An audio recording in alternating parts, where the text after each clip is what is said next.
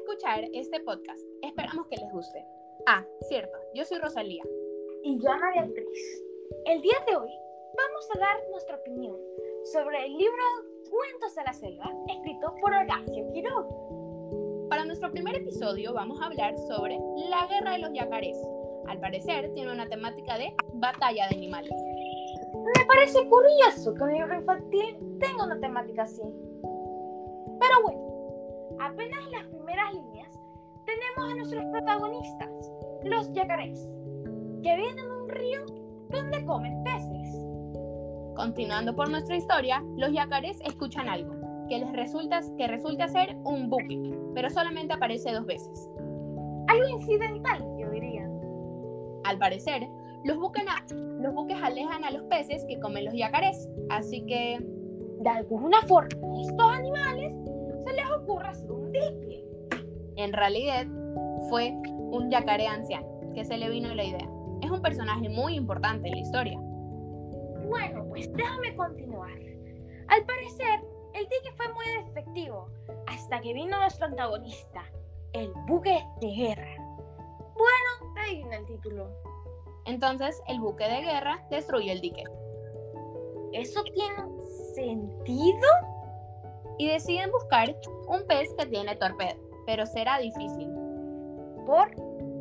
Porque uno de ellos se comió a su sobrino. ¿Qué?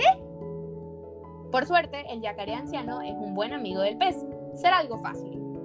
Entonces, quieren conseguir un torpedo de un pez, pero tal vez no puedan porque uno de ellos se comió a su sobrino. ¡Wow! ¡Qué family friendly!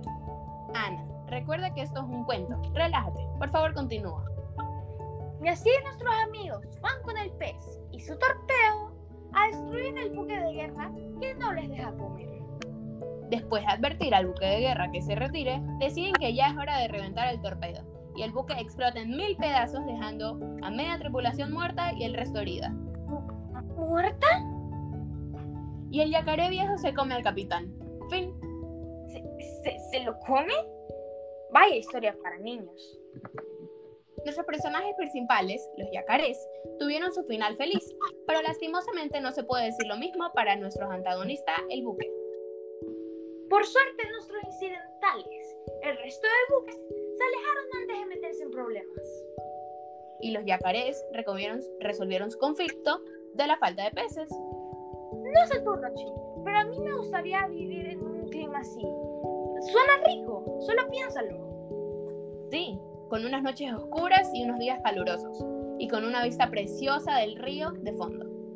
Bueno, pues, me parece muy curioso que hemos narrado una historia con un tiempo lineal y un final algo extraño, pero bueno.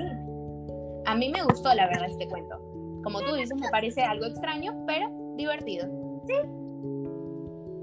Esperamos que les haya gustado este podcast, que se hayan relajado. Muchas gracias. Y recuerden, quédense para el siguiente episodio, que va a salir nunca. Adiós. Adiós.